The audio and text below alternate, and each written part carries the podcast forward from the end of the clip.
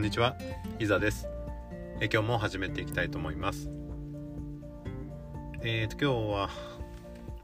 特に何もないので、えーとウクレレをあの軽音楽部の合宿に行く時に、えーまあ、応援隊として参加したんですけど、まあ、応援隊も1曲やるということで、えーちょっとその急遽、えー何もないのはうん。なんか良くないなと思って。えっと、えー9月の16日ぐらいだったと思うんですけどに、えー買って、えーまあ、2週間ちょっとですね、え練習をして、えーと行ったんですけどもまああの当然弾けるわけなくてですね、えまあ、練習中というところなんですけどえっ、とまあ今まで音楽なんて やってこなかったので全く弾けるわけでもないんですけどうーんあまりに弾けないので、えーちょっとびっくりして、えー練習を頑張ってみたもののまあさすがに、えーそんな簡単に弾けるものでもないんですけど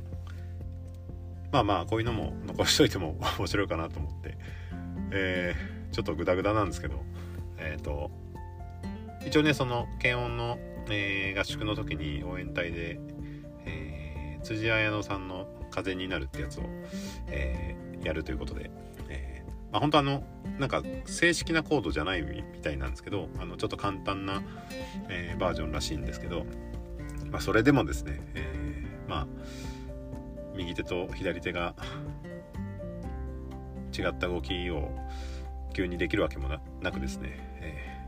ま、非常に苦労をしておりますけどもあの、えー気持ちよく眠りたい方とか、えー一日をすがすがしく過ごしたい方は聞かれない方がいいかなと思うんですけどもあの物好きな方がもしいらっしゃいましたら、えー聞いてみてくださいとは言えないんですけど。あのとりあえず残しておきますのでえっ、とまあ来年ぐらいにもう少し上手になってればいいかなと 思っています。もうちょっと本当にグダグダなんで、えっ、と、まあ、あの、一応流しますけども、えーできれば飛ばしていただけるとありがたいかなと、え思います。はい。えー全然風になってないんですけど、とりあえず、えー今、一月弱ぐらいですかね。